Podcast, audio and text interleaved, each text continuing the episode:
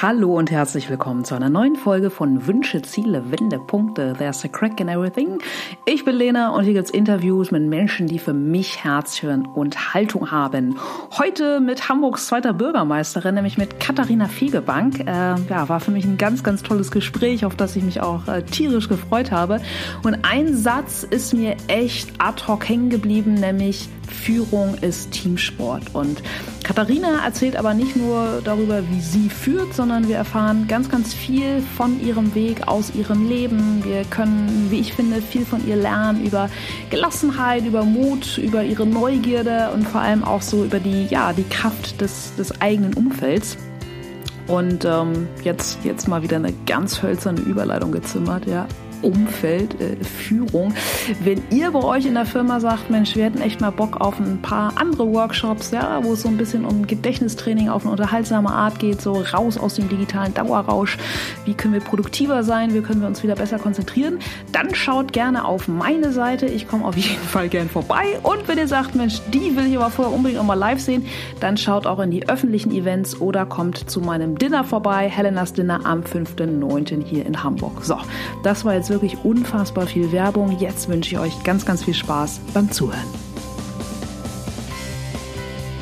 So, heute an einem unfassbar tropischen Tag bin ich gerade durch sehr, sehr kühle Foyer des äh, Hamburger Rathauses gegangen, denn ich darf mich heute mit Katharina Fegebank treffen. Sie ist die zweite Bürgermeisterin der Freien und Hansestadt Hamburg und Senatorin in der Behörde für Wissenschaft, Forschung und Gleichstellung. Sie studierte Politikwissenschaft, öffentliches Recht und Anglistik in Freiburg sowie Europawissenschaften in Berlin. Hi Katharina. Hallo, ich freue mich sehr. Ja, ich freue mich auch, dass du dir heute die Zeit nimmst und ich habe es ja gerade schon gesagt, äh, tropischer Tag. Der Boulevard sagt, es ist heute der heißeste Tag des Jahres, oder? Absolut. Es fühlt sich zumindest so an. Ja? ja. Das ist kaum noch zu toppen. Deshalb sind wir hier an einem der Orte, der vielleicht zumindest draußen in der Diele und auf den Gängen einer der kühlsten in der Stadt ist, hier ja. im Hamburger Rathaus. Absolut.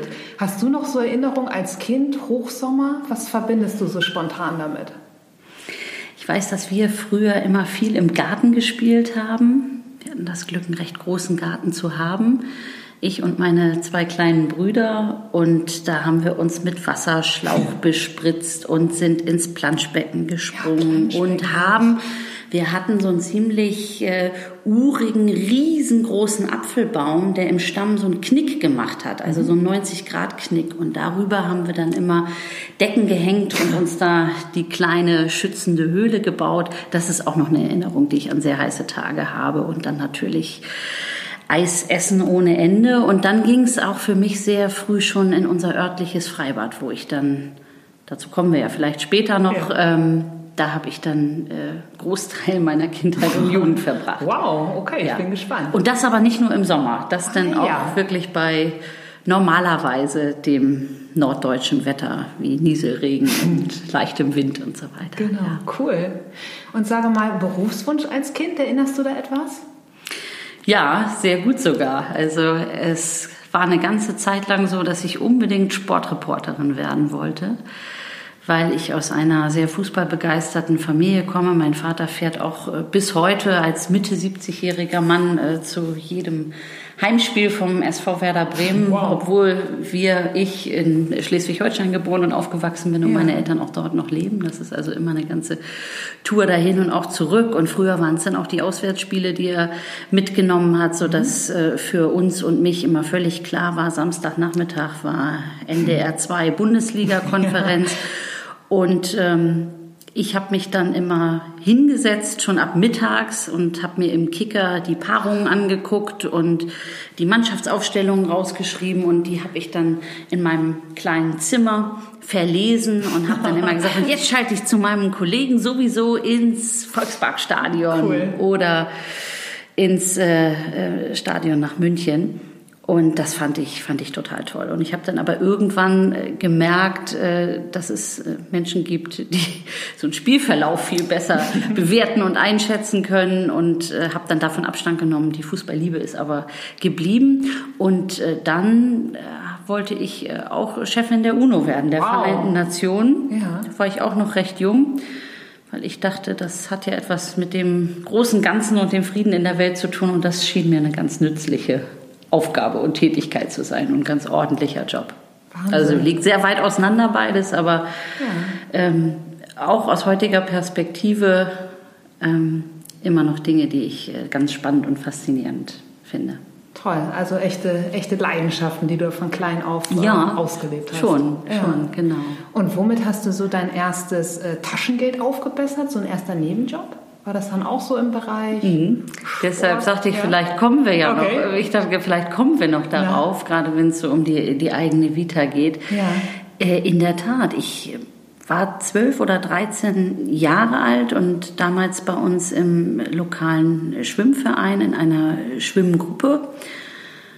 Äh, richtig als Hobby, so wie andere Fußball spielen, bin ich in den Schwimmverein gegangen und habe hab Handball gespielt. Und dann kam eine von den äh, Schwimmtrainerinnen von den äh, vier bis sechs oder siebenjährigen auf mich zu und sagte, sie würde eine Assistenz äh, für die Nichtschwimmer suchen. Guckte ich sie mit großen Augen an und gesagt, ach, da haben Sie an mich gedacht. Ja, das äh, fände ich, äh, ich eine ganz, äh, ganz gute Idee. Ich habe das Gefühl, du hast einen guten Draht zu kleinen Kindern und kannst gut erklären und bist ja sowieso fast jeden Tag hier im Schwimmbad. Lass uns das doch mal ausprobieren. Ja, und dann habe ich angefangen, sie zu begleiten. In den Sommermonaten bei uns in Bark der Heide im Freibad und im Winter, weil wir kein Hallenbad hatten, ging es dann nach äh, Bad Oldesloe und wechselweise nach Ahrensburg. Immer mitgefahren, entweder mit den Eltern oder mit ihr. Und da habe ich dann meine ersten paar D-Mark dann verdient bis ich dann, als ich 16 Jahre alt war, meine erste ähm, richtige Ausbildung dort machen durfte als sogenannte Riegenführerin. Und mit 18, als ich volljährig war, habe ich richtig meinen Trainerschein gemacht. Wow. Das heißt also, ich habe einen Trainerschein, den ich leider dann sehr lange während des Studiums und auch in der Zeit danach äh, gar nicht mehr genutzt habe, weil ich ähm, dann auch mit anderen Dingen beschäftigt war. Aber das war eine ganz tolle Aufgabe. Also die Kleinsten ans Wasser heranzuführen und ihnen äh, Spaß auf dieses äh, Element zu machen, das auch für mich das Faszinierendste ist von den Elementen, die es gibt. Ich bin auch ein absoluter Wassermensch.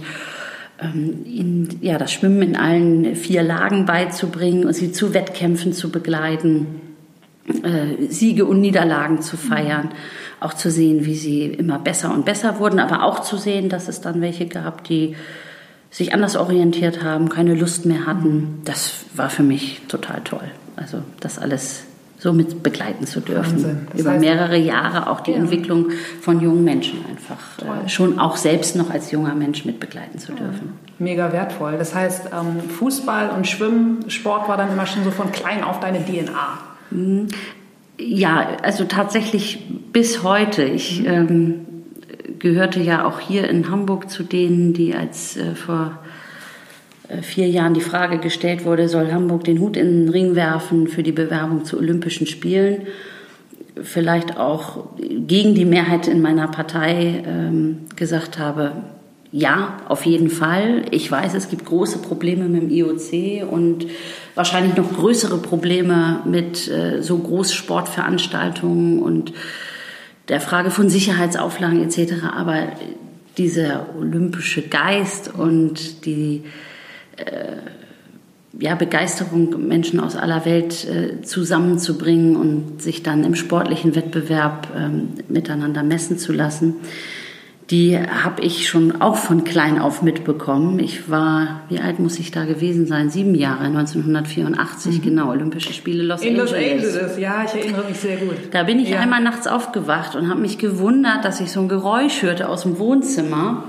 Und dann bin ich dahin getapert und saß mein Papa vom Fernseher. Es muss halb vier, vier gewesen sein. Sag ich, Papa, was machst du denn hier? Ja, Olympische Spiele, das ist so das wichtigste Sportereignis und da sind Sportler aus aller Welt, die sich in allen Disziplinen miteinander messen. Sagt er, komm mal her und setz dich hin. Und dann habe ich, ich glaube, durchgeguckt mit ihm als Siebenjährige. Ja. Jeden Morgen haben wir dann von vier bis sechs, bis ich dann in die Schule musste, sechs oder sieben, Ja. auch Olympische Spiele gesehen.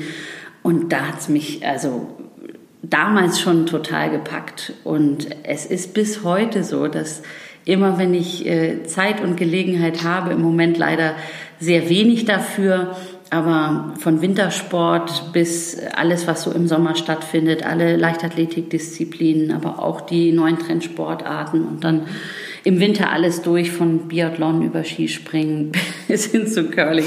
Ich gucke mir das alles wahnsinnig gerne an und äh, freue mich einfach an all diesen Wettbewerben. Ja, also das ist etwas, was mich ja schon immer begleitet hat, was mir auch immer noch einen gewissen Ausgleich gibt. Ich komme leider im Moment sehr wenig dazu und das ärgert mich richtig, weil ich auch merke, dass das dann aufs Gemüt und auf die Laune nicht unbedingt, aber ein bisschen aufs Gemüt äh, schlägt und natürlich auch auf die körperliche Verfassung schlägt, wenn man selber keinen Sport machen kann, was ich eben über viele Jahre auch äh, sehr intensiv im Mannschaftssport, Handball mhm.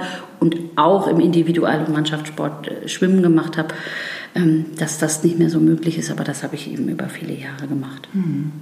Wahnsinn, toll. Ja, an, L, an LA, an die Olympischen Spiele ja. ich auch noch. Wir haben das damals, ich habe in so einem Kaff gewohnt, auf der Straße dann auch mal nachgespielt. Also die Sprints und das auch dann aufgenommen und. Sensationell, mega, oder? Ja, total. Sensationell. Und ja. ich weiß dann noch, da war ich schon Richtung Oberstufe Lillehammer, Winterspiele da bin ich dann auch immer von der Schule teilweise in den Freistunden, habe geguckt, wann welcher Wettbewerb ja. stattfindet und habe es mir, dann, ja. mir dann angeguckt. Toll. Aber es ist dann ja ähm, anders gelaufen. Das heißt, nach der, nach der Schule, du hast begonnen, Politikwissenschaften zu, zu studieren? Ich war ersten Jahr in England. Okay. Und das ist für Als mich... Als oder? Nee, ich war, das hieß Teacher and Care Assistant. Entschuldigung. Ähm, an, einer, an einem Mädcheninternat wow, im ja. Nordosten, im Nordwesten von London, also in Großbritannien. Und das war für mich eine ganz prägende Erfahrung, weil man durch diesen Auslandsaufenthalt, der hat ein Jahr ungefähr gedauert, das eigene Land auch noch mal aus einer ganz anderen Perspektive mhm. betrachtet hat. Und natürlich hat mich äh, meine Neugier an äh, verschiedenen Kulturen, äh, unterschiedlichen Nationen, ähm, hat mich da auch äh, richtig gepackt und ich bin seitdem ein riesengroßer England, Großbritannien, Irland-Fan. Ich habe viel gereist in der Zeit, tolle Menschen kennengelernt. Zu einigen hat man teilweise bis heute zumindest noch losen Kontakt, auch dank der sozialen Medien. Und das war für mich eine sehr, sehr prägende und sehr einschneidende Erfahrung, dass ich selbst aus freien Stücken gesagt habe, manchmal wundere ich mich heute noch selbst, äh, darüber, wie entschieden und beherzigt zu meinen Eltern gegangen bin und gesagt habe, ich möchte jetzt nach dem Abitur ein Jahr weg. Ach so, ja. Ja, und ich habe mir okay. auch schon alles angeguckt. Damals äh, ging das so gerade los mit E-Mail-Accounts mhm. und ähm, Internet zumindest außerhalb so der wissenschaftlichen Community, ja, der Alltagsgebrauch. Ja, ja, genau. Ich, ich selber hatte auch in dem Jahr ja. noch gar keinen E-Mail-Account. Okay. Das waren dann meine damaligen äh, Freundinnen aus ja, Neuseeland und Australien, die immer sagten, ja, wir gehen jetzt noch mal kurz in den Computerraum und müssen unseren Eltern und Freunden. Und ich so, ach, E-Mail, E-Mail. Die habe ich mir dann ein Jahr später, als ich in Freiburg zu studieren, mit dem Studium anfing, habe ich mir dann auch endlich eine E-Mail-Adresse zugelegt. Aber damals war das äh, ja tatsächlich so, dass man, ähm, ich glaube, ich bin damals äh, zur, hieß es noch gar nicht, Arbeitsagentur gegangen, habe mich informiert ja. über ja, Programme, freiwillige soziale okay. Jahre, ja. ehrenamtliches Engagement in der Überbrückung, was also im angelsächsischen und, und ähm, englischsprachigen Raum so Gap Year, also mhm. Lücke, mhm. Äh, Lückenjahr genannt wird. Und die Mädels und, und Jungs, die ich da getroffen habe, die waren alle und haben ein Gap Year gemacht. ja, und bei mir war es dann dieses Programm Teacher and Care Assistant. Und ich war zum einen zuständig in einem dieser Internatshäuser für circa 30 Mädchen zwischen 11 und 16 Jahren. Wow. Und war dann, ja, für sie sowas wie große Schwester, Freundin, Vertrauensperson, aber manchmal eben auch ähm, die Strenge, die ihnen gesagt hat, wie sie denn zur Schule zu gehen haben, wie sie ihre Schuluniform zu tragen haben, die Haare zu binden haben. Hausaufgabenhilfe habe ich begleitet. Teilweise sind wir gemeinsam in die Stadt gegangen, Kinoabende veranstaltet. Ja. Also es war äh, ganz spannend, weil es so ganz anders war als der Schulalltag, den ich aus Deutschland oder aus äh, meiner Stadt kannte, weil es eben ein Internat war und die Mädchen, das war ein reines Mädcheninternat, teilweise von sehr weit weg kamen, so aus den Commonwealth-Ländern. Und äh, einige aus Russland. Damals Hongkong weiß ich noch sehr gut. Die waren dann noch dabei, erstmal Englisch zu lernen. Da habe ich mich dann gleich angeschlossen. Also das war äh, alles in allem eine sehr prägende Erfahrung. Durfte auch ein bisschen Deutsch unterrichten und dann eben Toll. auch meine Erfahrung als äh, Schwimmtrainerin oder Schwimmlehrerin dort einbringen. Ja. Und von dort ging es dann nach Freiburg zum mhm. Studium. Ich habe mich auch aus England heraus entschieden, nicht zurück in den Norden zu mhm. gehen wo meine Heimat ist, wo mein Herz hängt, wo ich dann ja auch Jahre später zurückgekehrt bin, ja. äh, sondern mir mal den Süden des Landes anzugucken und habe mich ja, für Freiburg entschieden und da mein Studium gemacht. Und in der Zeit durfte ich dann auch ähm, durch Praktika natürlich die Berufswelt aus den unterschiedlichen Facetten kennenlernen und durfte während des Studiums dann eben, und da schloss sich dann der Kreis zu meinem früheren ja. Berufswunsch ja. bei den Vereinten Nationen auch ein Praktikum machen Wahnsinn. oder ein längeres äh, so ein Arbeitsaufenthalt in New York. Und ähm, ja, das hat mir dann auch Inspiration äh, gegeben, dass das doch etwas ist, ähm, gemeinsam, länderübergreifend Welt zu verändern und Welt äh, zu gestalten, wenn man mhm. das so ganz abstrakt mhm. und in groben Linien sieht. Und äh, das waren vor allem die Auslandsaufenthalte. Da kam dann noch einer in Ankara an der deutschen Botschaft hinzu. Und dann eigentlich meine erste Berufsstation, als ich in Berlin tätig war fürs Institut für europäische Politik und dort äh, Projekte in Osteuropa, also in den neuen EU-Staaten 2004, vor allem in der Slowakei, auf den Weg bringen durfte, aber eben auch auf dem Balkan, an Bosnien-Herzegowina. Und all das, ja, sind Blicke, Perspektiven auf, auf die Welt, auf die jeweiligen Länder, Städte, Menschen, die dort leben, aber eben auch auf das eigene Land, auf die eigene Stadt, mhm. auf das eigene Selbstverständnis, die mich, glaube ich, bis heute prägen. Toll. Das heißt, dann bist du letztlich, wie du gerade auch schon gesagt hast, deinem kindlichen Impuls gefolgt. Ja, das ist ein, das ist ein sehr weiter Bogen. Also. ja, aber es ist der rote Faden. Ja, das ist ein, das ist ein sehr weiter, das ist ein ja. sehr weiter Bogen. Ich ähm, habe ja angefangen, Politikwissenschaften mit Schwerpunkt internationale Beziehungen zu studieren, weil mir sehr früh klar war, auch durch mein Engagement noch zu Schulzeiten in der Schülervertretung und als Schülersprecherin und in verschiedenen anderen ehrenamtlichen Zusammenhängen, dass ich gerne etwas machen würde mit und um und rund Politik. Mhm. Aber was es genau sein würde, mhm und dass es mich dann in die aktive Politikerin-Rolle eines Tages bringen, spülen würde. Ähm, da habe ich damals eigentlich noch gar keinen Gedanken dran verschwendet, weil ich tatsächlich äh, die große weltpolitische Lage im Blick hatte, deshalb auch die Vereinten Nationen ja. als die Organisation, die für Frieden und Sicherheit in der Welt eigentlich da sein sollte und dann in der Perspektive oder im, im, Fortschreiten des Studiums, auch dann mit der Wahl meines zweiten Studiums in Berlin mit den Europawissenschaften oder den European Studies Europa und die Europäische ähm, Union, dass es eher etwas ist, was über Verbände, Vereine, Initiativen, ähm, internationale Organisationen, EU gegebenenfalls äh, Bundestag in der Mitarbeit oder in der Exekutive, wo ich ein Praktikum bei Heide Simonis machen durfte, eines meiner ersten. Also, dass ich da auch äh, Regierungsarbeit sehen konnte oder eben für eine NGO tätig zu sein. Also da habe ich mich wirklich diesem Feld Politik und äh, wer ist eigentlich Akteur in diesem ganzen System und wie verhalten sich verschiedene Entscheidungs- und Strukturprozesse zueinander. Da habe ich mich richtig so langsam äh, angenähert und ähm, habe auch ein Praktikum. Das war mein allererstes damals in Freiburg, weil man uns damals sagte, als wir mit dem Studium anfingen, ja, Geistessozialwissenschaften. schwierig. Ganz schwierig. Oha. Ihr fangt am besten sofort an, euch in den Semesterferien um Praktika zu kümmern versucht viele Auslandsaufenthalte zu machen, Kontakte zu knüpfen.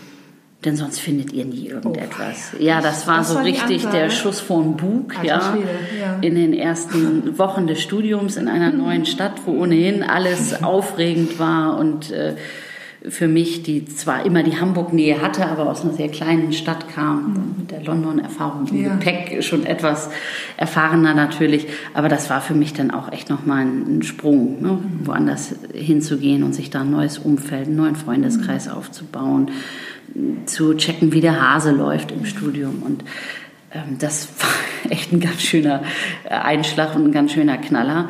Und ähm, ich so ein bisschen damals noch, würde ich sagen, mehr als jetzt, so sicherheitsfanatisch und auch ängstlich, wie ich war, ich gesagt, okay, dann muss ich eigentlich jetzt schon anfangen, mir für die nächsten zwei, drei Jahre ja. zu überlegen, was mache ich eigentlich, okay. äh, um die Zeit äh, zwischen den Vorlesungen und Seminaren zu füllen. Heftig. Ja. ja. Und das war aber im Nachhinein auch ganz gut, weil ich eben darüber diese unterschiedlichen äh, Seiten rund um die Politik kennengelernt habe, weil, wie gesagt, äh, wenn man mir 1997, als ich anfing in Freiburg, äh, wenn mir da jemand gesagt hätte, ja, und irgendwann landest du in der Landespolitik ja. in einem Regierungsamt, ja. der Person hätte ich wahrscheinlich einen Vogel gezeigt oder hätte mich äh, ja. irgendwie lachend beiseite geworfen. Äh, das war weit außerhalb meiner Vorstellung, zumal ich auch damals noch gar nicht parteipolitisch aktiv mhm. äh, und, und gebunden gewesen bin, sondern mich auch während meines Studiums eher wieder auf dem Feld Internationales und Völkerverständigung äh, getummelt habe. Da war ich über viele Jahre auch in, in führender Funktion bei IESEC. Das ist eine internationale Studierendenorganisation, die es äh, in Dutzenden von Ländern weltweit gibt und die nach dem Zweiten Weltkrieg gegründet wurde um eben durch Verständigung und Miteinander und äh, Praktikumsvermittlung, auch das mhm. ging damals nicht per Mausklick ja. oder App, sondern ja. das musste ja alles noch physisch und mit Brief und Fax und dann später E-Mails passieren, die sich dafür stark gemacht hat. Und das habe ich in Freiburg ganz aktiv gemacht und war dann eine Zeit lang auch für den ganzen Raum Baden-Württemberg zuständig. Und da habe ich ähm, ja mein, mein Feld gefunden, das, das, mich, das mich erfüllt hat. Das kam also dann sehr viel später, also mit Partei und aktiver Politik. Ich glaube, ich hätte mich das vielleicht damals auch noch gar nicht ja richtig getraut, mich in diese Gefilde zu mhm. begeben. Aber ich wusste, ich wollte immer was rund um Politik machen. Was es dann äh, werden würde, weil ich für mich Journalismus relativ mhm. schnell ausgeschlossen habe nach dem Praktikum, habe ich gesagt, absolute Bewunderung für alle die, die immer punktgenau zum mhm. Redaktionsschluss äh, jeden Tag neue brillante ja, Texte produzieren absolut. müssen oder Radiobeiträge ja. oder ein Filmchen fürs Fernsehen zu produzieren. Wie gesagt, das ist, glaube ich, nicht meins. Mhm. Und ich wollte, das habe ich mir dann äh, gedacht, bei den äh, Geschichten, zu denen ich dann äh, geschickt wurde, damals als Praktikantin mit einem Fotoapparat und so, da habe ich gedacht, nee, eigentlich würde ich gerne diejenige sein, okay. über die berichtet ja. und nicht diejenige, ja, ja. die berichtet. Ja. ja. Das war, das war so ein bisschen der Auftakt da in, in Freiburg und auch der Impuls, man muss sich kümmern, mhm. rausgehen, neugierig sein. Und da habe ich, glaube ich, für mich mitgenommen, dass es eigentlich fast egal ist, was man studiert, aber man muss es mit, mit Leidenschaft, mhm. mit großem Interesse, mit Herzblut tun und dann schafft man genau das, wo man hin will. Dann kommen die Ideen, dann ja. begegnet man den Menschen, ja. die einem auch Türöffner sein können. Mhm. Und ja, das ist, mir, das ist mir damals sehr klar geworden. Toll. Ja, mit Türöffner ähm, sagst du schon, Katharina, was sind so Menschen oder welche Menschen sind dir auf deinem Weg begegnet, wo du sagen würdest, das waren für mich echte Weichensteller? Also jetzt natürlich unabhängig von, von deiner Kernfamilie oder von, von einer besten Freundin. Mhm. Ja, es ist dennoch meine Familie, auch wenn es unabhängig davon äh, jetzt betrachtet werden soll in der Frage, ich stoße immer wieder auf meine Familie, wenn ich mich frage, woher ich Mut und Kraft genommen habe, woher die Neugier kommt ähm, auf Neues, auf Menschen, die ich noch nicht kenne, auf äh, Länder, die mir bis dato dann unbekannt waren, dann komme ich immer wieder zu meiner Familie zurück, vor allem zu meinen Eltern, die mir immer die Möglichkeit gelassen haben, meinen Weg zu gehen und mir auch mit auf den Weg gegeben haben, dabei man selbst zu bleiben, bei sich zu bleiben, man selbst zu bleiben, nicht sich zu verstellen. auch großzügig äh, gegenüber anderen zu sein. Und das ist bis heute ja eine Leitlinie, der ich folge. Und deshalb sind definitiv meine Eltern so unterschiedlich sie beide sind, aber so gut sie dann im, im Team funktionieren, sind definitiv meine wirklich zentralen Hauptweichenstellerinnen und Steller, meine Mama und mein Papa. Und dann kann ich das vielleicht gar nicht so sehr an, an äh, Menschen festmachen. Das waren oftmals Begegnungen oder bestimmte Situationen, die, die, sich, äh, die, die sich eingebrannt haben, gerade mhm. im Ausland. Mhm. Wenn man von ähm, ja, Menschen, die aus ganz anderen Ländern kommen, erfahren hat, wie schwer sie es hatten in der, in der Kindheit, in der Jugend mhm. und was für ein Kraftakt es damals gewesen ist, dann für Kollegen bei den Vereinten Nationen überhaupt den, den Weg dorthin zu finden, dass man selbst seine eigene privilegierte mhm. äh, Position, ähm, sein Aufwachsen in Frieden und oh, Sicherheit, ja. absolut. Ähm, wenn man das dann nochmal reflektiert, dann mhm. sind das natürlich auch Weichen, die, die damit gestellt wurden, weil man ja für sich entweder sagen kann, das ist mir jetzt äh, zu schwer oder das mhm. will ich jetzt emotional gar nicht an mich mhm. heranlassen. Oder man sagt, man nimmt es auf und wandelt das in, in eine ja. Energie, um ähm, in dem Einflussbereich, den man selber nehmen kann, mhm. was, was Gutes auszusenden und auszustrahlen Schön. und zum, zum Positiven auch zu drehen. Und dann natürlich in den jeweiligen Jobs, in denen mhm. ich war. Ich hatte tolle, tolle Chefs, ähm, sei es in Berlin, wo es Kollegen waren, die mich sehr inspiriert haben, bei meiner äh, doch auch mehrere Jahre dauernden Etappe in Lüneburg an der mhm. Leuphana Universität, mhm. äh, der Präsident, für den ich dort arbeiten durfte, der auch echt eine Quelle von Inspiration und ähm, einer besonderen Form von Leadership einfach gewesen ist. Ja, Dinge ähm, zu antizipieren, äh, für sich eine Klarheit zu entwickeln, wo man eigentlich mit der Organisation, mhm. dem Laden, den man führt, wo mhm. man da hin will. Mhm. Äh, und auch klar zu haben, wen man auf dem Weg dorthin braucht, welche Hürden es gibt, also eine, eine Form von Vorausschau und eine mhm. klare Perspektive auf ja. Dinge. Ähm, das ähm, hat mich immer sehr beeindruckt. Mhm. Ja, und dann natürlich äh, jetzt ganz äh, unmittelbar äh, mein, mein, mein Partner, mein Freund, mhm. ohne den ich auch vielleicht viele Dinge gar nicht so sehen, nicht so tun und nicht so sagen würde, weil mhm. wir uns, weil wir sehr unterschiedlich sind und auch in ganz unterschiedlichen Bereichen wirken und agieren, uns da, denke ich, ganz, ganz gut ergänzen. Ja, und dann natürlich ein, ein stabiler Freundeskreis und das gilt auch für Kollegen oder Mitarbeiter, Mitarbeitendenkreis, ähm, der aus Leuten besteht, die auch besondere Persönlichkeiten sind mhm. und die, und das ist mir immer ganz wichtig und das gebe ich auch immer vielen mit, so als äh, Idee oder als, als Tipp, sich nicht nur von Ja-Sagerinnen mhm. und Ja-Sagern zu umgeben. Mhm. sondern auch Menschen um sich herum zu haben, die die eigene Arbeit, die auch die, die Persönlichkeit, das Agieren, das Interagieren auch mal kritisch mhm. hinterfragen und beleuchten. Aber dann auch die, Kraft, die ich ja selbst dann haben ja. muss, das auch anzunehmen. Und nicht so sagen, ja, nein, äh, ich habe euch zwar auch dafür, dass ihr mir ein kritisches Feedback gebt, mhm. Ähm, aber ich will das jetzt gar nicht hören oder ich will das nicht annehmen. Mhm. Oder die Sorge, die man dann gegenüber äh, der Chefin in dem Fall mir hat, mhm dass wenn man jetzt was Böses sagt, dass einem das dann ja, zum Nachteil die, um auch gereicht, um die ne? Ohren fliegt. Ja, genau. Ja, und das sind, ähm, das, ich kann das wirklich jetzt äh, gar nicht so an ganz konkreten Momenten, ja. Situationen oder Personen festmachen.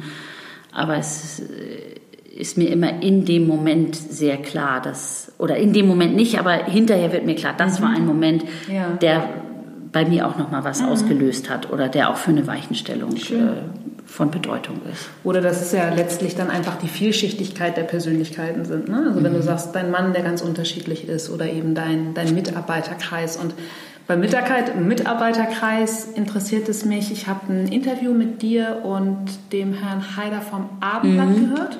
Ja. Und wo du von deinem Führungsgrundsatz gesprochen hast, mit wer, wer führen will, muss fröhlich sein. Ganz genau. Ja. Was ich super finde und auch ähm, nur unterstreichen kann. Wie schaffst du das, wirklich in Zeiten mit einer hohen Taktung, mhm. vielleicht auch mit viel externen Druck und auch im besten Team gibt es natürlich auch mal Trouble, Klar. was ja auch wieder gut und reinigend ist. Ne? Stichwort, Auf jeden Fall. Äh, Finger ja. draufhalten und hey, das gefällt mir nicht. Ja. Was sind so von dir so zwei, drei Tipps, den du vielleicht auch, die du vielleicht auch den Zuhörern mitgeben kannst, so was man, was du machst? Mhm. Also erstmal beobachte ich, dass sich gute und kluge Führung in den letzten Jahren stark gewandelt hat und auch immer noch im Wandel begriffen ist.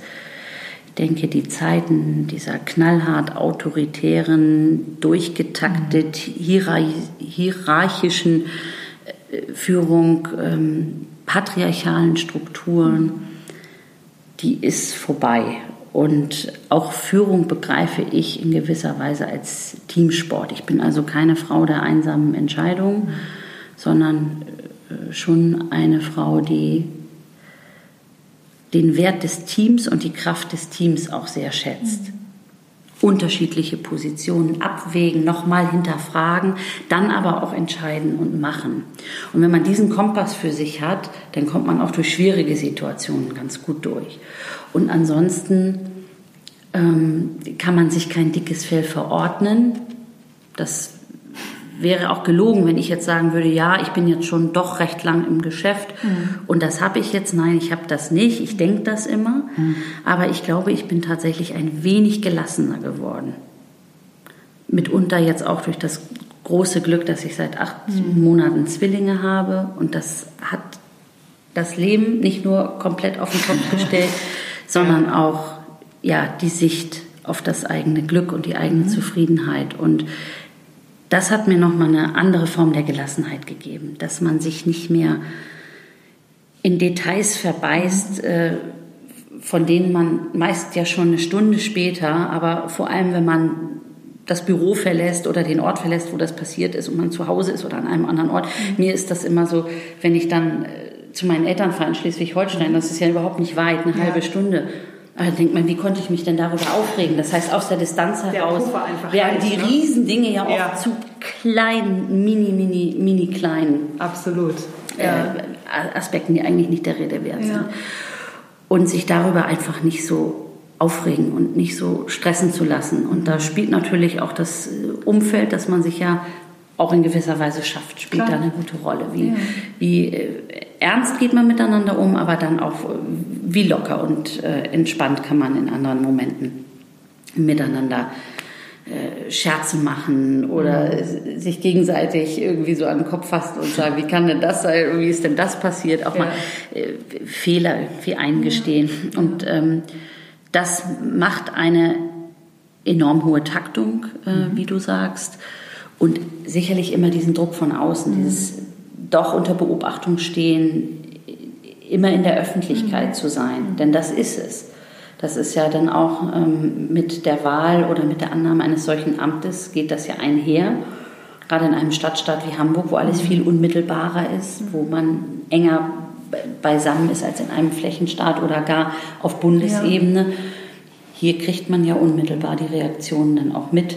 Und ähm, ja, da ist das schon wichtig für sich, denke ich, einen Kompass zu haben und äh, eine Grundgelassenheit, die vielleicht auch nicht bei jedem wachsen kann. Das ist schon auch ein Stück weit eine Typfrage. Mhm. Ja, und vielleicht einen Ausgleich für sich zu finden. Wir haben eben sehr viel über Sport ja. äh, gesprochen, hm, was mir immer ein unglaublichen Ausgleich verschafft. Das ist wirklich das Element Wasser. Mhm. Und sei es, dass ich aufs Wasser gucke, mhm. Am Wasser entlang spazieren gehe oder am besten im wahrsten Sinne des Wortes abtauche und eintauche ja. und einfach nur ein paar Bahnen ziehe. Ja. Und das nimmt ganz viel Druck und Stress. Der ist dann vielleicht kurze Zeit später wieder da, aber er schafft mhm. erstmal kurzzeitige mhm. äh, Entlastung, dieser, dieser Moment. Und das alles zusammen, dass man für sich irgendein Ventil findet, mhm. Äh, irgendeine Form von Ausgleich, dass man versucht, es sich so schön, so angenehm wie möglich zu machen ja. in dieser Führungsrolle, in der man ist. und äh, ja auch viele Mitstreiter für diesen Weg und für diesen Kurs mhm. findet, ist ja natürlich dann nochmal ein ganz anderer Kampf, wenn man das Gefühl hat, ich will das jetzt so leben und ich will ja. dieses Amt auch so gestalten. Und es gibt eigentlich nur Blockaden, nicht nur in der Struktur, sondern auch in den Menschen um einen herum. Dann ist das natürlich schwierig. Aber da muss man dann selbst ein bisschen aktiv und, und kreativ sein. Mhm. Ja. Toll. Wie würdest du so dein, dein Wozu beschreiben? Also du hast ja auch schon von, von der Neugierde gesprochen, die dich äh, durch, als einer deiner Antreiber, die, die Kraft, der Mut, ähm, der Wunsch ja einfach in großen Zusammenhängen agieren zu können, äh, zu helfen, zu unterstützen. Was ist so dein persönliches Wozu? Ja, das klingt wahrscheinlich ganz, ganz banal und ganz einfach, aber das ist das, worauf es immer wieder darauf zurückkommt, dass man diese Welt, den Ort, in dem man lebt, ich lebe, jeden Tag ein, ein kleines Stückchen besser macht. Und dass man die Demokratie, in der wir hier leben, die Freiheit, Rechtsstaatlichkeit, die Sicherheit, in der wir hier leben, dass man die keinesfalls ähm, als selbstverständlich hinnimmt. Ja. Das ist etwas, was mir in den ja. letzten Jahren noch mal sehr bewusst geworden mhm. ist, dass wir uns äh, oftmals ziemlich bequem eingerichtet haben, weil es ja alles irgendwie schon läuft und mhm. geht und da haben doch jetzt einige Entwicklungen, politische Entwicklungen, nicht nur in Deutschland, sondern auch im Rest der Welt, in mhm. Europa, aber mhm. auch in Übersee, mich noch mal ziemlich wachgerüttelt. Und das, obwohl ich schon an einer Stelle sitze, wo ja. es ja mein, ja. mein Job ist, mein täglich Brot ist, äh, sich auch für den Erhalt dieser Demokratie einzusetzen. Aber ich glaube, das ist für alle, mhm. egal wo, woher man kommt, wohin man will, welchen Alters man ist, eigentlich ist das für alle eine Aufgabe, das ähm, zu bewahren und mhm. zu schützen und jedem und jeder Einzelnen die Möglichkeit zur freien Entfaltung, zur Geschlechtergerechtigkeit, mhm. äh, zur Chancengerechtigkeit zu geben. Und das ist so ein Treiber und das ist auch eine, eine Motivation. Und ähm, was dann nochmal natürlich jetzt äh, auch dazu kommt, wenn man eine Familie hat, mhm. dass man seinen Kindern einen mhm. Guten Platz zum Leben hinterlassen möchte und auch weiß, dass die Zeit knapp ist, wenn wir uns jetzt die Auswüchse des Klimawandels angucken, der ja spätestens seit dem letzten Sommer so unmittelbar, Absolut. also im, im, wahrsten Sinne des ja. Wortes, bei uns vor der Haustür angekommen ist, was vorher für viele ganz mhm. abstrakt und ganz weit weg war. Mhm. Ja, Fluchtbewegungen irgendwo in Afrika und Klimaflüchtlinge noch nie gehört. Ähm, Dürreperioden, die da Menschen ihrer Lebensgrundlage äh, berauben. Ähm, sturzbachartige Fluten, die ganze Dörfer mitreißen. Das war vorher immer sehr weit weg und hat mhm. die Tagesschau geprägt oder welche Blogs und äh, Nachrichten ausgemacht. Aber jetzt ist es angekommen mhm. bei uns. Und ähm, dass da nicht mehr viel Zeit ist, tatsächlich den Hebel umzulegen, das ist, denke ich, auch vielen jetzt nochmal bewusst geworden. Und da den Beitrag zu leisten, den äh, ich als Einzelne leisten kann, mhm. aber eben auch als Gestalterin des Gemeinwesens in, äh, in der Regierung oder im Senat äh, eines Stadtstaates, wo man auch das ganz unmittelbar sieht, welche Hebel man umlegen kann, um dann sichtbare Effekte auch zu erreichen oder eben nicht zu erreichen. Mhm. Und das beschreibt, denke ich, mein Wozu so ein bisschen. Mhm. Ja, du hast es gerade schon gesagt, mit ähm, was wir einfach auch für einen Planeten, für deine Kinder, für unsere Kinder, für, für alle Menschen, die noch nach uns kommen, äh, hinterlassen wollen. Du bist im November Mutter geworden von mhm. Zwillingen. Was würdest du sagen? Du hast vorhin schon gesagt, es hat das Leben komplett auf den Kopf gestellt. Ähm, was ist so die, die schönste und vielleicht die herausforderndste Veränderung, die damit einhergegangen ist in deinem Leben? Also das Schönste, dass sie jetzt da sind. Und mhm. das ist wirklich das äh, größte Glück. Das mag sehr kitschig klingen und ich bin manchmal selbst äh, überrascht oder ja überwältigt ähm, von, von der Wucht, die das ja ähm, mit sich gebracht hat und äh, wie das Leben dadurch tatsächlich verändert wurde. Dafür vor war man selbst immer diejenige, die entschieden hat über das eigene eigene Leben, über den Rhythmus und den Tagesablauf und äh, auch entsprechend das in äh, geordnete Bahn gelenkt hat. Und da sind jetzt einfach zwei Menschen, denen das äh, herzlich egal ist, wie man das vorher gehandhabt hat und wie man es vielleicht auch gerne hätte. Also jetzt führt jemand anders und man ja. führt nicht mehr selbst. Und das ist schon eine ganz äh, interessante Erfahrung, die damit einhergeht, die sicherlich auch alle Eltern teilen. Und viele, viele haben es mir im Vorfeld auch gesagt und angekündigt. Okay. Ich habe immer gesagt, ja, ich habe so eine vage Vorstellung davon, aber jetzt weiß ich eben, es ist tatsächlich, äh, es ist auch tatsächlich so. Also das, ähm, ja, das ist das Größte, dass, mhm. dass die jetzt da sind, die beiden kleinen Würmchen, ähm, die sich auch ganz prächtig entwickeln. Und das ähm, herausforderndste, und das manage ich auch wirklich nur mit der Unterstützung, die da ist. Mhm. Also ich habe meinen Respekt vor Menschen, äh, die das alleine wuppen müssen, mhm. Alleinerziehenden mhm. oder Familien, die äh, keine Unterstützung im Sinne von Eltern und Schwiegereltern mhm. oder Geschwistern am Standort haben, die mit der Betreuungssituation nicht zurande kommen, vielleicht in Schichtarbeit sind und ohnehin kein so prall gefülltes Portemonnaie haben. Der Respekt vor diesen Menschen, das zu handeln mit einer Familie und die Kinder, äh, ja, den Kindern Geborgenheit und, und Liebe zu geben und sie bestmöglich auch aufwachsen mhm. zu lassen und zu sehen. Der ist extrem äh, gewachsen und das auf meine Situation übersetzen. Mhm. Ja, das ist für uns auch ein täglicher Challenge, eine tägliche Herausforderung, immer wieder zu gucken, wer bringt in die Kita und wer holt ab und wer fährt hin, wenn der Anruf kommt, eines der Kinder ist krank und wie sieht das eigentlich am Abend aus, wenn Freund später nach Hause kommt, aber mein Termin plötzlich mhm. auch länger dauert, gleichzeitig geguckt werden muss, wie handeln wir es am Wochenende. Also das ja. ist täglich, aber das ist auch etwas, was jede Familie meistern muss. Das ist äh, jetzt keine Ausnahmesituation. Ähm, wie handeln wir den Alltag äh, gut? Wie bleiben wir dabei selbst nicht auf der mhm. Strecke? Das finde ich ist auch ganz wichtig, mhm. ähm, dass man sich auch selbst dabei noch irgendwie sieht. Und äh, ja, wie bringt man das gut in Einklang mit der großen Aufgabe oder den Aufgaben, die ich ja auch täglich im, im Job, im Job im Amt ja. äh, als Senatorin, als zweite Bürgermeisterin ja. zu handeln habe.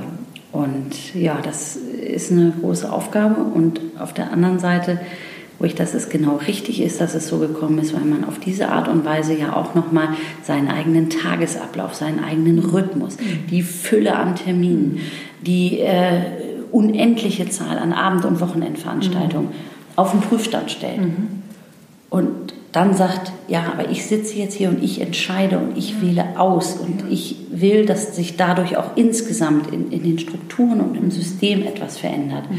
Ich hatte gerade jetzt vor einigen Wochen wieder die Gelegenheit, in, mit ganz anderen Fragestellungen nach ähm, Stockholm zu fahren, mhm. mich dort auch mit äh, ja, verschiedenen politischen Vertretern auszutauschen.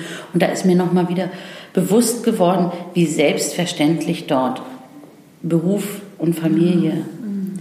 äh, kluge Zeitein- und Aufteilung mhm. in Einklang zu bringen mhm. lässt. Da kommt eher um 21.30 Uhr die Frage, wenn man noch eine SMS beantwortet oder eine E-Mail abarbeitet, sag mal, hast du das in deiner regulären Arbeitszeit nicht geschafft? Mhm. Wohingegen ja hier der Arbeitsethos mhm. eher ist, die rund um die Uhr Verfügbarkeit 24-7. Ja. Und wer das nicht schafft, der hat eigentlich auch gar mhm. keinen Platz in dieser mhm. ja, Hochleistungsgesellschaft, äh, ja. auch vorne mit dabei zu sein. Und das finde ich falsch. Mhm. Das finde ich einfach nicht richtig, weil es einfach noch so viele andere äh, Blickwinkel auf die Welt, auf ein gutes Leben gibt, auf ein funktionierendes Familienleben, wie auch immer die Familie aussieht, Klar. ob äh, allein oder gleichgeschlechtlich mhm. oder im vermeintlich klassischen Familienmodell oder Patchwork. Da gibt es ja mhm. so viele äh, Varianten irgendwie wie Sterne am Himmel. Und äh, all dem muss man in irgendeiner Weise ja auch Rechnung tragen. Und das habe ich mir jetzt richtig vorgenommen, dass man darüber sei es aus der Politik, aus der Wirtschaft, aus der Wissenschaft, mhm. aus dem mhm. Kulturbereich heraus, ähm, sich auch nochmal die Strukturen angucken. Guckt, ist das eigentlich gut so, wie wir das machen? Mhm. Und was können wir als Führungskräfte eigentlich mhm. daran aktiv verändern? Also ja. richtig so ein Kulturwandel dazu auch nochmal einleiten. Toll. Wenn du jetzt nicht in deinen aktuellen Strukturen eingebunden wärst, ja, viel konjunktiv und kursiv gedruckt, und es wäre unabhängig von, vielleicht auch von Talenten, von, äh, von, von finanziellen Mitteln, was auch immer. Gibt es etwas, wo du sagen würdest, ah, das würde ich sofort angehen? Kann auch was Spinnendes sein, irgendwie so ein Traum. Ja, ich würde gerne noch mal so eine richtig lange Reise machen.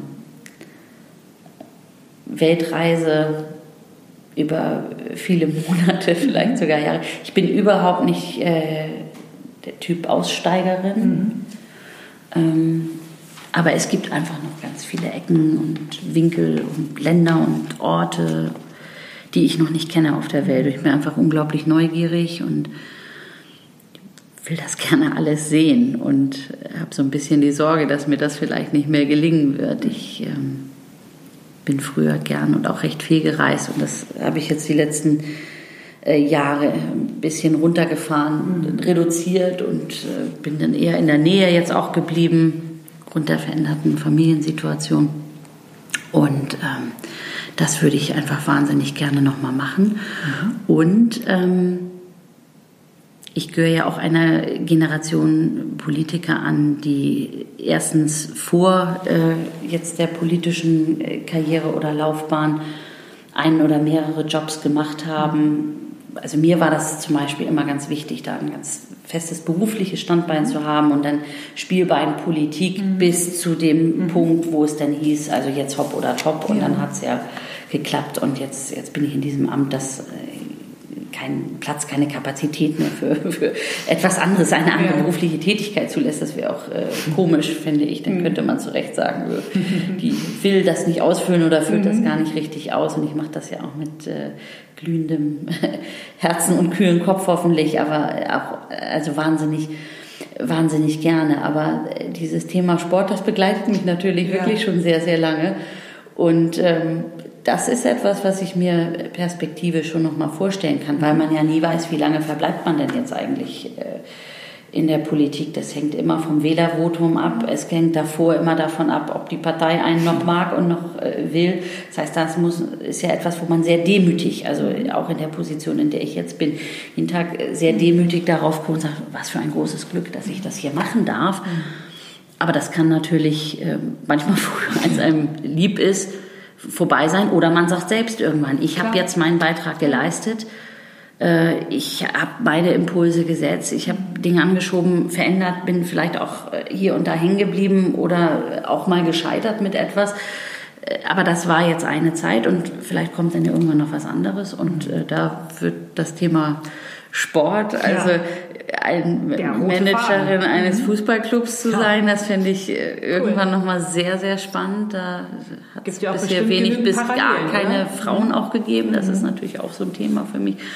Wo sagen Frauen denn einfach mal, jetzt werfe ich meinen Hut in den Ring, jetzt springe ich mal ins kalte Wasser? Mhm. Ja, oder es gibt großen Reformbedarf äh, bei den großen äh, Sportverbänden, auch den internationalen Sportverbänden das ist mit Sicherheit etwas, das begreife ich aber im Moment noch als so eine spinnerte Idee, weil ähm, das ist einfach unglaublich schwierig, da so kaltstartmäßig äh, rein zu, reinzuspringen. Ja. Hm. Ja, meine vorletzte Frage ja. an dich, Katharina. Ähm, wann hast du zuletzt was Neues getan? Was auch immer du ja, als, neu als neu bewertest. Mhm. Ich bin vor einigen Wochen E-Scooter hm. gefahren. Mhm.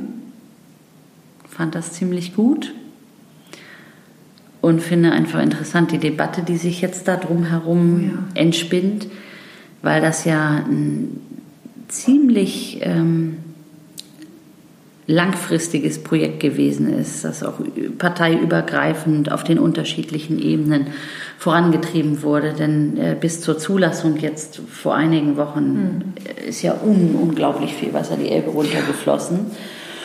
Und deshalb äh, habe ich das natürlich ausprobiert und wollte, wollte mir das angucken. Und ich finde, es macht, macht Spaß. Bist du mit zur Arbeit gefahren? Also nee, ich habe so kleine Testfahrten okay. machen dürfen, mhm. um das mal auszuprobieren. Mhm. Und ähm, glaube, das ist ein richtig gutes Ding für die sogenannte letzte Meile oder ja. die letzten anderthalb, äh, zweieinhalb Kilometer. Ich glaube, dafür ist das richtig, richtig gut und macht auch Spaß. Und trotzdem muss man natürlich sagen, echt äh, Obacht äh, im Umgang miteinander und mhm. Acht geben aufeinander. Das gilt für alle Verkehrsteilnehmer und natürlich jetzt ja. auch für dieses äh, neue Ding. Ja. Und was mir jetzt gerade noch einfällt, ja.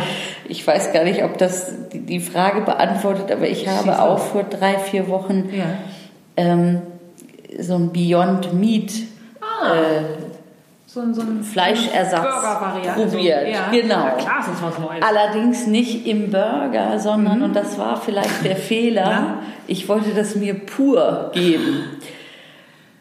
Und ja, das hat geschmeckt, aber es war schon ein wenig gewöhnungsbedürftig und ich werde es jetzt nochmal ausprobieren, okay. richtig im Burger, um zu sehen, ja. ob ich dann den, den Unterschied äh, schmecke oder nicht. Ähm, weil ich dachte, das muss jetzt auch mal sein, mhm. die äh, Ersatzprodukte äh, zum Absolut. Fleisch sich anzugucken und äh, sich auch mal darauf ja. einzulassen. Ja, zwei ganz aktuelle Themen, E-Mobilität und äh, ja, äh, Ernährungsalternativen. Neuer geht's nicht. Katharina, du in deiner Rückschau heute zurück mhm. auf deinen ja wirklich viel, auf deine vielschichtigen Stationen, auf deinen bunten Weg, wo trotzdem der finde ich, rote Faden. Ähm, das ist interessant.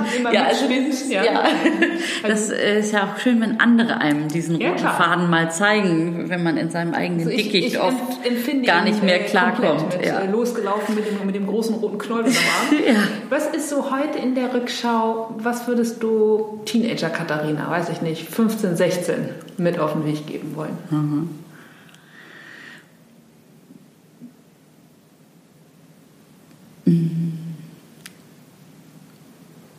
Folge deinem Herzen, sei und bleib neugierig, sei gut zu den Menschen, also geh mit einer ausgestreckten Hand und einer ja, Menschen, Menschenliebe durch die Welt, denn das ist das, was unsere Gesellschaft ausmacht und vor allem zusammenhält und nicht, äh, nicht spaltet.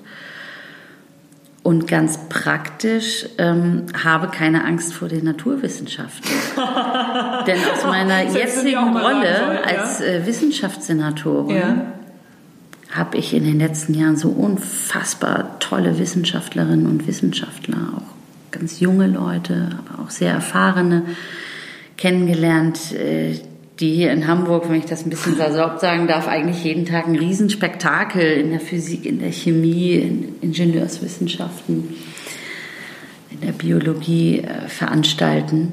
Und ich hatte immer die ganz schöne Muffe ähm, in der Schule und kann ich nachempfinden. Habe mich da nie so reingeworfen, mhm. furchtlos und gesagt, das ist mir jetzt egal, ob äh, man sagt, das können irgendwie Mädels und mhm. Frauen sowieso mhm. nicht so doll oder nicht. Deshalb finde ich auch die ganzen Programme, die es inzwischen hier in Hamburg gibt und die äh, Mädchen schon zu einem frühen Alter ansprechen und sagen, lasst euch von niemandem sagen, dass ihr irgendwas nicht könnt, denn ja. ihr könnt alles. Ja. Und da hat man mich, als ich äh, Teenager war, vielleicht schon nicht mehr, aber ein paar mhm. Jahre jünger, da war ich ein ziemlich ängstlicher, ziemlich schitzeriger Typ. Das glaubt man mir mhm. jetzt vielleicht heute gar Schwierig, nicht mehr. Ja. Ähm, aber so, so einen Schubs zu geben, kannst alles, was du willst. Und gerade du als Mädchen oder Teenager oder junge Frau, du kannst alles, was du willst. Mhm. Ähm, das würde ich immer allen jungen Menschen und vor allem den Mädels mit auf den Weg geben. Und ähm, ich bin einfach sehr dankbar, weil mir das von Anfang an so mit auf den Weg gegeben wurde. Aber mit den Naturwissenschaften, da hätte ich mir wahrscheinlich, wenn ich heute noch mal in der Situation ja. wäre, da würde ich, glaube ich, mehr draus machen, weil okay. ich da bestimmt viel verschenkt habe, weil das mhm. Welten sind, die so, so spannend sind und die für die Zukunft, äh, die Zukunft der Medizin, die Zukunft der Mobilität, der mhm. Fortbewegung, die Zukunft der Energiegewinnung von, von Bau und Materialien, ähm, von so großer Bedeutung sind. Und da ist das schon einigermaßen irre, dass man da irgendwie wie vom siebten Weltwunder jedes Mal steht ja. und denkt, wie habt ihr denn das jetzt hingekriegt? Ja. Und da ein bisschen mehr Verständnis zu haben und äh, Interesse und Gefühl dafür zu wecken, was da eigentlich an, an, an Potenzial schlummert. Äh, auch gerade hier für den Norden und für unsere Stadt. Äh, da hätte ich einen Schubs gebraucht. Ja. Ja, super. Es ist ein toller Impuls, einmal auf der Metaebene, aber dann auch wirklich im Praktischen ins Tun kommen. Und ähm, ja, ich danke dir einfach unendlich für deine Zeit. Ja, es hat super Spaß gemacht. Total, das danke. äh, ist ja immer auch interessant, nochmal auf sein eigenes Leben und die einzelnen Ja, ja. Etappen äh, gemeinsam zu blicken und Ja. dann vielleicht für sich auch nochmal richtig was Neues daraus zu ziehen. Ja, vielen Dank. Ja, also danke auch für deine Offenheit und ja, mir verbleibt nur noch dir einen möglichst erfrischend kühlen Tag hier im Rathaus zu wünschen. Ja, und ich lade dich ein zu gucken, ob wir hier irgendwo eine Nische finden, wo du denn den Tag noch ähm, Sehr gerne. gut zu Ende bringen Ja, cool. kannst. Danke, Katharina. Danke. Ciao. Tschüss. So, das war das Interview mit Katharina Fegebank. Ich hoffe, es hat euch gefallen. Und äh, jetzt muss ich mal kurz zu Kreuze kriechen aus der Kategorie Hashtag Das ist mir noch nie passiert. Vielleicht ist es euch aufgefallen, ich habe allen Ernstes vergessen, am Ende meine Frage zu stellen, was können die Zuhörerinnen und Zuhörer für dich tun? Ähm, ja, fadenscheinige Erklärung, es war ein unfassbar heißer Tag, der heißeste des Jahres und ich habe mich komplett beim Zuhören in Katharinas Erzählung verloren, habe aber nochmal nachgefasst und habe sie gefragt, was können die Zuhörer und Zuhörerinnen für sie tun. Und sie hat mir zurückgeschrieben, nämlich keine Scheu, die Hamburgerinnen und Hamburger können sich jederzeit mit ihren Fragen und Wünschen für die Stadt an Sie wenden, auch wenn es kritisches Feedback ist. Keine Scheu 2. Hamburg ist eine großartige Stadt mit großartigen Menschen. Sicher schlummern noch viele unentdeckte Potenziale in der einen oder am anderen von uns. Traut euch, liebe Hamburgerinnen und Hamburger, seid mutig und probiert was aus. Und keine Scheu 3, engagiert euch für das, was euch wichtig ist. So, diese Appelle packe ich auch nochmal in die Show Notes. Da seht ihr auch, wo ihr Katharina Fegebank über die Hamburger Senatskanzlei erreichen könnt. Ich sage tausend Dank fürs Zuhören, für eure Zeit. Wenn ihr noch Bock habt, geht noch kurz auf iTunes, bewertet meinen Podcast. Und ich freue mich aufs nächste Mal. Bis dann. Tschüss.